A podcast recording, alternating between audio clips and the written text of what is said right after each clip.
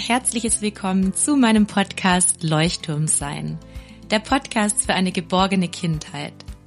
Meine Vision ist es, dass Kinder durch die Begleitung ihrer Bezugspersonen ein starkes Selbstwertgefühl entwickeln und darüber zu selbstbewussten, glücklichen und liebevollen Menschen heranwachsen.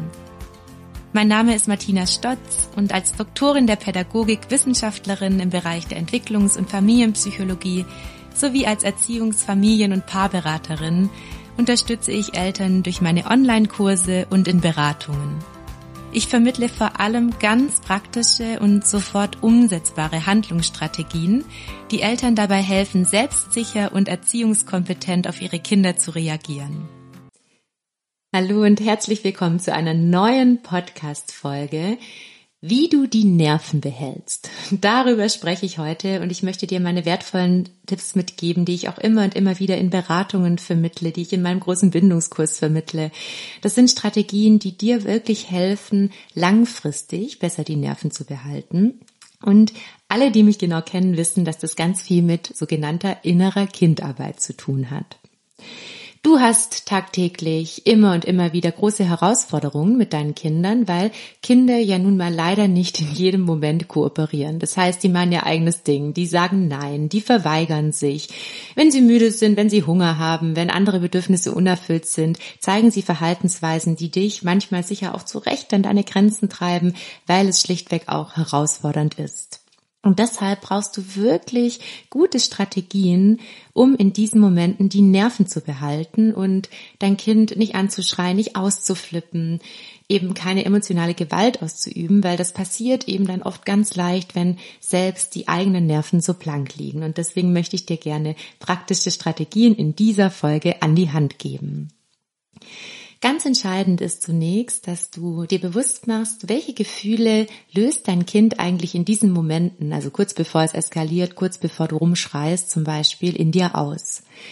Bist du hilflos oder bist du ohnmächtig? Und die Frage ist, welches Bedürfnis ist bei dir in diesen Momenten unerfüllt? Ist es ein Bedürfnis, das vielleicht sogar unerfüllt aus deiner Kindheit ist? Ich mache jetzt ein Beispiel. Dein Kind hört nicht auf dich und Du bist in den Momenten, wenn dein Kind einfach nicht auf dich hört, komplett hilflos, weil dich das vielleicht daran erinnert, dass du als Kind nie so richtig wahrgenommen, ernst genommen oder gehört wurdest.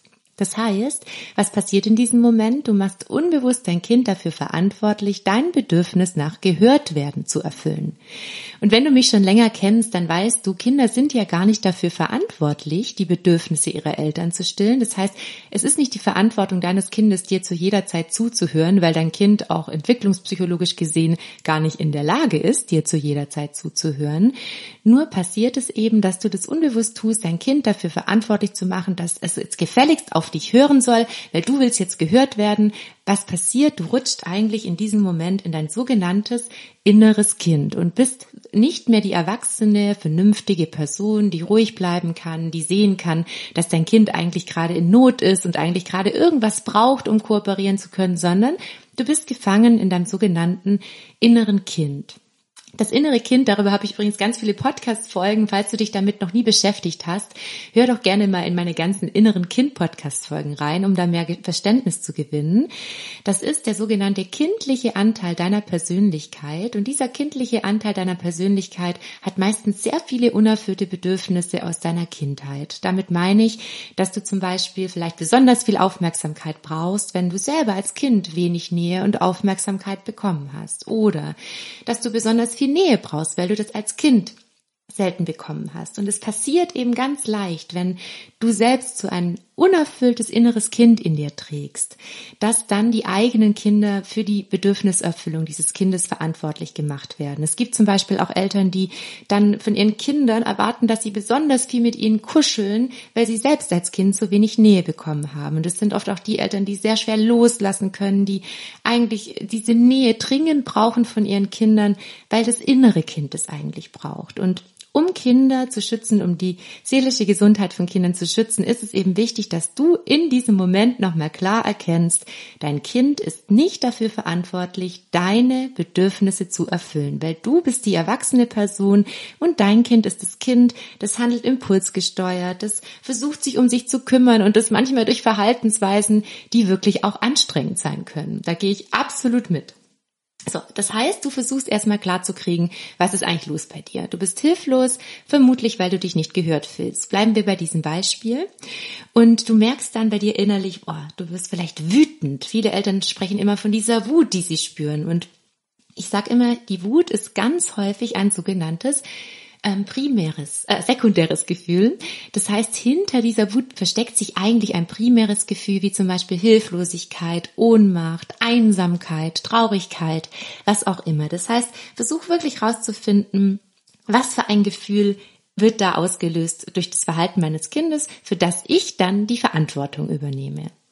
Und dann ist es ganz entscheidend, wenn du merkst, diese Gefühle, die kommen so über dich. Viele Eltern sagen ja auch, ich sehe da nur noch rot, ja, ich ähm, bin manchmal kurz davor, dass mir die Hand ausrutscht.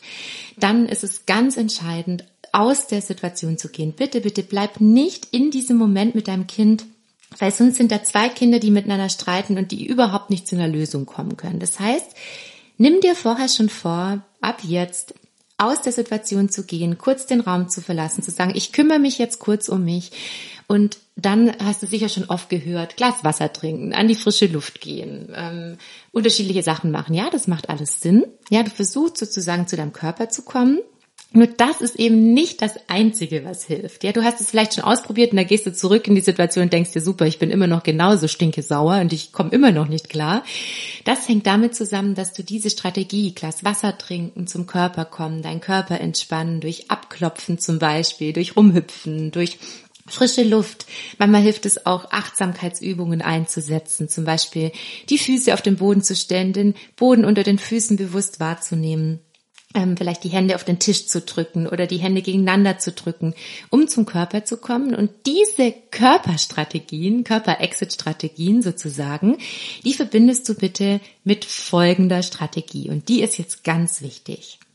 Du gehst in ein sogenanntes Selbstgespräch mit deinem inneren Kind. Du sagst zum Beispiel sowas zu dir wie, oh, du bist gerade eigentlich total hilflos und brauchst gerade dringend Unterstützung.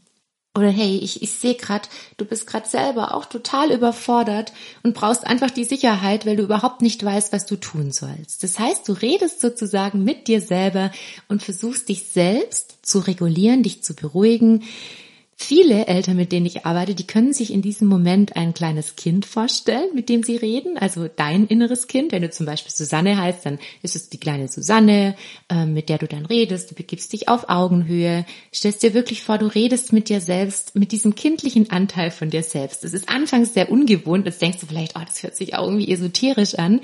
Nur es ist eine ganz wirksame Methode, weil dieser kindliche Anteil in dir sich dann angesprochen fühlt.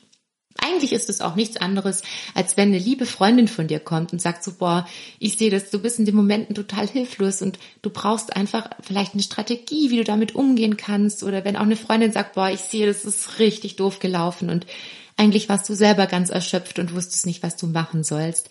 Eigentlich ist es nichts anderes, als würdest du wie die beste Freundin, ja, mit dir selbst reden.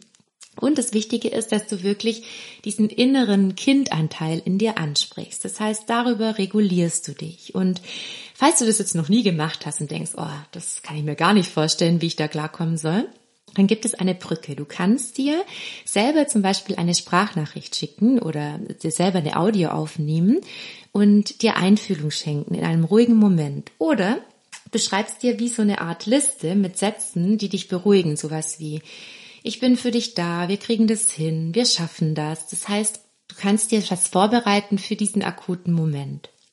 Und was ganz entscheidend ist, dass du dir in diesem Moment, wenn du zum Beispiel das Glas Wasser trinkst und merkst, du bist total aufgewühlt und kannst gar nicht mehr klar denken, dass du dir wirklich bewusst machst, dass du in Sicherheit bist weil dein ganzes Nervensystem dreht in diesen Momenten durch und signalisiert deinem Gehirn, dass du gerade richtig bedroht bist, also dass du in einem kriegsähnlichen Zustand bist. Und das hängt damit zusammen, was du in deiner Kindheit erfahren hast. Das heißt, es ist entscheidend, dir selbst immer wieder bewusst zu machen, hey, ich habe ein Dach über dem Kopf, meine Füße berühren den Boden, wir sind hier alle sicher. Es geht nicht um Leben und Tod, wir operieren hier nicht am offenen Herzen, ja. Das heißt, all diese Dinge helfen dir, um klar zu werden, hey, im Großen und Ganzen ist hier gerade alles okay. Jetzt geht es darum, dass ich mich beruhige, wir sind in Sicherheit.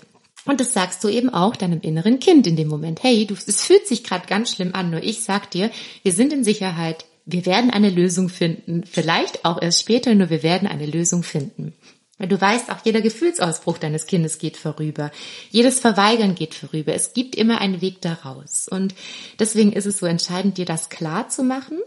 Und da hilft es tatsächlich auch, wenn du deinen Körper entspannst, weil du dann deinem Gehirn signalisierst, hey, eigentlich sind wir in einem entspannten Zustand, weil beobachte dich gerne mal. Wahrscheinlich hast du die Schultern angespannt, alles ist ganz verkrampft und du bist deswegen schon so unter Anspannung, dass auch deine Gefühle noch schlimmer werden. Deswegen kannst du durch körperliche Entspannung bewusst auch deinen Gefühlszustand verändern. Das tust du also, wenn du kurz aus der Situation gehst. Jetzt denkst du vielleicht, ja super, aber ich bei Geschwisterstreit oder so, da kann ich ja auch gar nicht immer aus der Situation gehen. Das ist de facto so. Und deswegen ähm, gibt es Momente, in denen du genau das, was ich jetzt beschrieben habe, auch tust, während du dein Kind sozusagen begleitest. Das heißt, du spürst währenddessen den Boden unter den Füßen. Du sagst währenddessen innerlich zu dir, wir sind in Sicherheit. Ich sehe, du bist ganz hilflos. Das heißt, das kannst du auch mit der Zeit tun, wenn du in der Begleitung mit deinem Kind bleibst und den Raum nicht verlassen kannst, weil dein Kind vielleicht sonst das Geschwisterchen schlägt oder weil dein Kind sonst irgendetwas zerstört. Es kann ja alles Mögliche in den Momenten passieren. Nur entscheidend ist, es wird immer wieder Momente geben, in denen du kurz aus der Situation gehen kannst. Und das sind die Momente, in denen du besonders gut üben kannst, damit du dann auch den nächsten Step schaffst, nämlich in der Situation zu bleiben und dich selber in der Situation gemeinsam mit deinem Kind zu beruhigen. Das heißt, nutze wirklich diese Momente, in denen du kurz raus kannst, um eben dann auch in der Akutsituation, wenn du nicht den Raum verlassen kannst, die Nerven behalten zu können. Okay, gesetzt den Fall, du bist aus dem Raum gegangen, du stehst in der Küche, du machst alles, was ich gerade gesagt habe, kommst runter, regulierst dich, entspannst deinen Körper. Ich fasse nochmal zusammen. Erstens Körper entspannen, zweitens mit deinem inneren Kind reden, drittens deinem inneren Kind sagen, du bist in Sicherheit, wir sind hier in Sicherheit, wir werden eine Lösung finden. Wenn du das getan hast, gehst du nicht als kleines Kind wieder zurück in diese Situation, sondern du gehst als erwachsene Person zurück in diese Situation. Und was dir da hilft, du stellst dir vor, du bist zum Beispiel eine Sonne, die jetzt Wärme ausstrahlt. Oder du bist ein Fels in der Brandung, du bist ein Leuchtturm. Vielleicht bist du irgendein Tier sein, das besonders viel Kraft ausstrahlt. Vielleicht bist du ein Baum, der ganz viele Wurzeln hat und mit viel Ruhe in die Situation geht, weil das Gehirn kann wunderbar mit Bildern arbeiten und du wirst gleich mit einer ganz anderen Haltung zurück in den Moment gehen mit deinem Kind, wenn du ein Bild vor Augen hast. Jetzt kannst du vielleicht mit Bildern nicht so gut arbeiten, das ist auch okay, du kannst es mal ausprobieren. Also stell dir jetzt in diesem Moment die Frage, hey, wie ist es eigentlich? Welches Bild hilft mir eigentlich, wenn ich zurückgehe als erwachsene Person? So, und erst dann kommt dieser wichtige Punkt, dass du deinem Kind Einfühlung schenkst. Weil du weißt, ohne die Einfühlung für dein Kind kommt es nicht in die Kooperation. Das heißt, du sagst dann zum Beispiel sowas wie, hey, du willst jetzt gerade einfach noch nicht ins Bett gehen und du würdest am liebsten jetzt noch länger wach bleiben, weil du gern noch mit mir da unten äh, auf dem Sofa kuscheln möchtest, gesetzt im Fall, dein Kind möchte nicht ins Bett gehen. Das heißt, du gibst dich voll in die Welt deines Kindes und versuchst das zu benennen, was dein Kind gerade fühlt und was es gerade braucht. Oft ist es übrigens ganz, ganz häufig Nähe und Bindung, vor allem abends vorm zu Bett gehen und morgens nach dem Aus, ausgeschlafen haben, morgens auf dem Aufstehen, so sagt man, ähm, da braucht ein Kind meistens Bindung, Nähe, Aufmerksamkeit, Unterstützung und das ist nicht immer so. Manchmal braucht ein Kind auch Autonomie. Nur achte gerne darauf, ist dein Kind gerade eher auf Bindung aus? Braucht es eher Bindung oder braucht es eher Autonomie und Exploration? Diese zwei Grundbedürfnisse, da kannst du schon mal gerne hinschauen, helfen dir manchmal bei der Einstufung. Und dann kannst du so Sachen sagen wie, ähm, du wolltest eigentlich gerade bei mir sein und das gemeinsam mit mir machen. Wenn es das Bedürfnis ist nach Autonomie, sagst du zum Beispiel, du wolltest das selber entscheiden und du wolltest mitbestimmen oder du wolltest gefragt werden. Das heißt, du gehst durch die Einfühlung auf dein Kind ein. So, und jetzt gibt es einen Denkfehler, den viele Eltern haben, wenn ihr gerade vielleicht auch anfangt, mit euch mit dieser Bindungssprache zu beschäftigen, die ich vermittle. Viele Eltern denken, ja, dann schenke ich die Einfühlung und danach macht mein Kind mit. So hat die Martina ja gesagt, ja, so funktioniert es. Stopp, stopp, stopp, das habe ich so nie gesagt, ja. Vielleicht ist es manchmal als Missverständnis so rübergekommen. Die Einfühlung, meine lieben, lieben Leute, ist nicht die manipulierende Strategie, um dein Kind zum Funktionieren zu treiben. Nein, die Einfühlung ist einfach nur dafür da, dass dein Kind sich verstanden fühlt, dass es sich gehört fühlt, dass es sich gesehen fühlt. Und das ist sozusagen wie so ein weiches Federbett, so kannst du dir das vorstellen. Wenn danach zum Beispiel eine Entscheidung von dir kommt und du sagst so und gleichzeitig entscheide ich jetzt, dass es ins Bett geht, dann ist es für dein Kind nicht so dramatisch, dass du dieses Autonomiebedürfnis sozusagen in dem Moment von ihm übergehst, weil es davor die Einfühlung bekommen hat. Das heißt, es, diese Einfühlung federt ein bisschen ab, dass dein Kind stark frustriert sein muss. Es heißt nicht immer, dass dein Kind danach das macht, was du möchtest. Also da möchte ich gerne gleich diesen Denkfehler, solltest du ihn haben, es kann ja sein, du hast ihn nicht, auflösen. Das heißt, Einfühlung schenken ohne Ziel, ohne dein Kind zum Funktionieren bringen zu wollen. Und dann, wenn du das getan hast, entscheidest du für dich nochmal klar, wo möchte ich eigentlich hin? Was ist eigentlich mein Ziel? Gesetzt im Fall, dein Kind möchte nicht ins Bett und möchte weiterspielen. Du schenkst deinem Kind Einfühlung, entscheidest du danach trotzdem, dass es jetzt ins Bett geht, weil du hast ein klares Warum fürs ins Bett gehen. Du weißt, dein Kind braucht Schlaf, du weißt, du erfüllst dir dein Bedürfnis nach Fürsorge und du erfüllst das körperliche Bedürfnis deines Kindes nach Schlaf. Und deswegen gibt es ein klares Warum dafür, dass du dann irgendwann die Führung übernimmst. Das kann dann auch bedeuten, dass du dein Kind zum Beispiel ins Bett tragen musst mit der sogenannten stellvertretenden Kraft. Entscheidend ist allerdings, dass du währenddessen in einer liebevollen Haltung bleibst. Das heißt, du sagst dann, das entscheide ich jetzt, ja, dass das so läuft, weil ich dafür sorge, dass ihr alle genug Schlaf brauchen, äh, kriegen. Und dann bist du innerlich in dieser Haltung, ich tue das Richtige, ich mache das für dich, für unsere Familie, damit es uns hier allen gut geht. Diese Haltung brauchst du.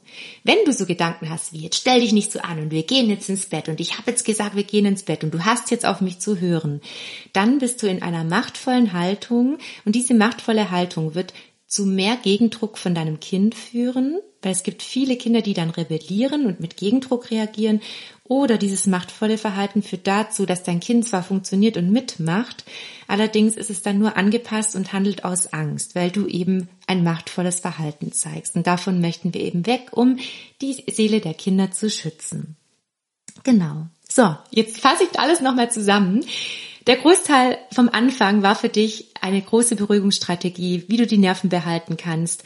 Dazu gehörte nochmal die Sache mit ähm, der körperlichen Entspannung, damit dein Gehirn weiß, hey, ich bin nicht in Lebensgefahr und die innere Kindübung, die ich dir erklärt habe. Also ich erinnere dich nochmal, da ging es um ähm, den Brief, den du vorbereiten kannst oder die Liste, was du sagen könntest, um dich selbst zu beruhigen. Sowas wie, wir sind in Sicherheit, wir schaffen das, wir finden eine Lösung oder auch die Sprachnachricht, die du für dich aufnimmst und sie dir in diesen Momenten anhörst. Und ich habe dir in diesem ersten Schritt nochmal erklärt, was wichtig ist, wie du ins Üben kommst, wie du ins Tun kommst. Dann ist der zweite Schritt die Einfühlung. Du gehst zurück zu deinem Kind, schenkst ihm die Einfühlung. Der dritte Schritt ist, du übernimmst die Führung und sorgst dafür, dass die Bedürfnisse in eurer Familie erfüllt werden. Ganz genau. Und dann dabei ist es ganz wichtig, dass du unbedingt ein klares Warum hast. Warum zum Beispiel bringst du dein Kind jetzt ins Bett, obwohl dein Kind noch länger wach bleiben möchte? Und abschließend möchte ich nochmal darauf hinweisen, wenn es um dieses klare Warum geht, brauchst du immer ein klares Wissen darüber, handelt es sich gerade um ein Bedürfnis, das ich meinem Kind erfülle, oder handelt es sich um einen Wunsch? Und deine Aufgabe als Mama oder Papa ist es nicht, Wünsche zu erfüllen, sondern Bedürfnisse zu erfüllen. Das heißt, dein Kind möchte noch länger wach bleiben, es hat den Wunsch, noch länger wach zu bleiben. Allerdings weißt du, es braucht Schlaf. Dein Kind möchte noch mehr Süßigkeiten essen, der Wunsch ist noch mehr Zucker. Allerdings weißt du, dein Kind braucht in diesem Moment Führung, damit der Körper gesund bleibt und dein Kind braucht Gesundheit. Deswegen entscheidest du, wie viel Zucker dein Kind in der, in der Summe essen darf. Oder dein Kind hat den Wunsch, noch mehr Kinderserie zu gucken. Und gleichzeitig weißt du, dein Kind braucht jetzt zum Beispiel vielleicht eher Nähe oder Schlaf oder frische Luft. Das heißt, du siehst, es gibt immer einen klaren Unterschied zwischen Wünschen und Bedürfnissen. Und dann noch ein letzter Hack. Ganz häufig denken Eltern, dass ähm, Bedürfnisse nur über eine Strategie erfüllt werden können. Ich mache ein Beispiel. Ein Kind hat zum Beispiel die Strategie, nachts immer bei dir äh, irgendwo hinzufassen. Viele Kinder haben so eine Angewohnheit, immer die Nase zu knubbeln oder die Hand irgendwie nochmal an die Brust zu legen. Und viele Mütter berichten mir, boah, ich flippe aus, wenn mein Kind immer meinen Finger nimmt und da dran rumfriemelt, ja. Oder manche Kinder haben dann auch das Bedürfnis, die Hände irgendwo hinzudrücken um sich zu beruhigen. Und dann denken viele Eltern, boah, das kann ich meinem Kind doch nicht verbieten, weil mein Kind braucht das ja. Und da sage ich euch, nein, dein Kind braucht das nicht. Dein Kind braucht in dem Moment wahrscheinlich Entspannung oder Nähe, eine Strategie, kann allerdings dann auch sein, dass du dein Kind ganz fest zu dir nimmst und es kuschelst, so dass es für dich angenehm ist. Das heißt, wenn eine Strategie deines Kindes, sich ein Bedürfnis zu erfüllen, unangenehm für dich ist, bitte setze deine Grenzen und findet eine andere Strategie, um das Bedürfnis nach Nähe zum Beispiel zu erfüllen. Das passt da auch noch ganz gut dazu. Abschließend, meine Lieben, möchte ich euch noch von zwei Geschenken berichten. Ich habe ganz neu zwei Kurzwebinare für dich. Und zwar für 0 Euro. Ein Kurzwebinar zum Thema gefühlsstarke und hochsensible Kinder. Das kostet nichts. Das ist ein kurzes Video. Du kannst dich jederzeit für dieses Kurzwebinar anmelden. Es gibt unterschiedliche Termine, die du aussuchen kannst. Das ist ein Autowebinar.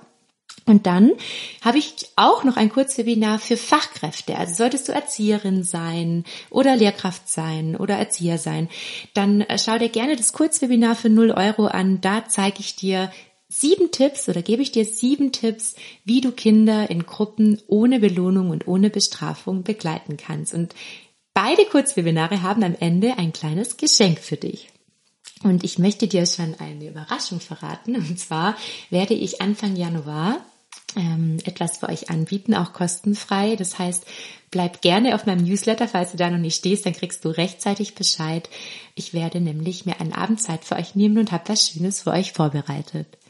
Vielen Dank, dass du meinen Podcast hörst. Falls du noch nicht auf meinem Newsletter stehst, komm sehr gerne auf meinen Newsletter. Du findest meinen Newsletter einfach über meine Webpage. Ich lasse dir den Link da und ähm, ich freue mich einfach darüber, dass du mich begleitest. Und wenn du möchtest, lass mir doch gerne eine Bewertung für meinen Podcast da. Eine Stimme hilft mir immer sehr, um mit meinen Themen in die Sichtbarkeit zu kommen. Ich danke dir und freue mich auf die nächste Folge. Tschüss.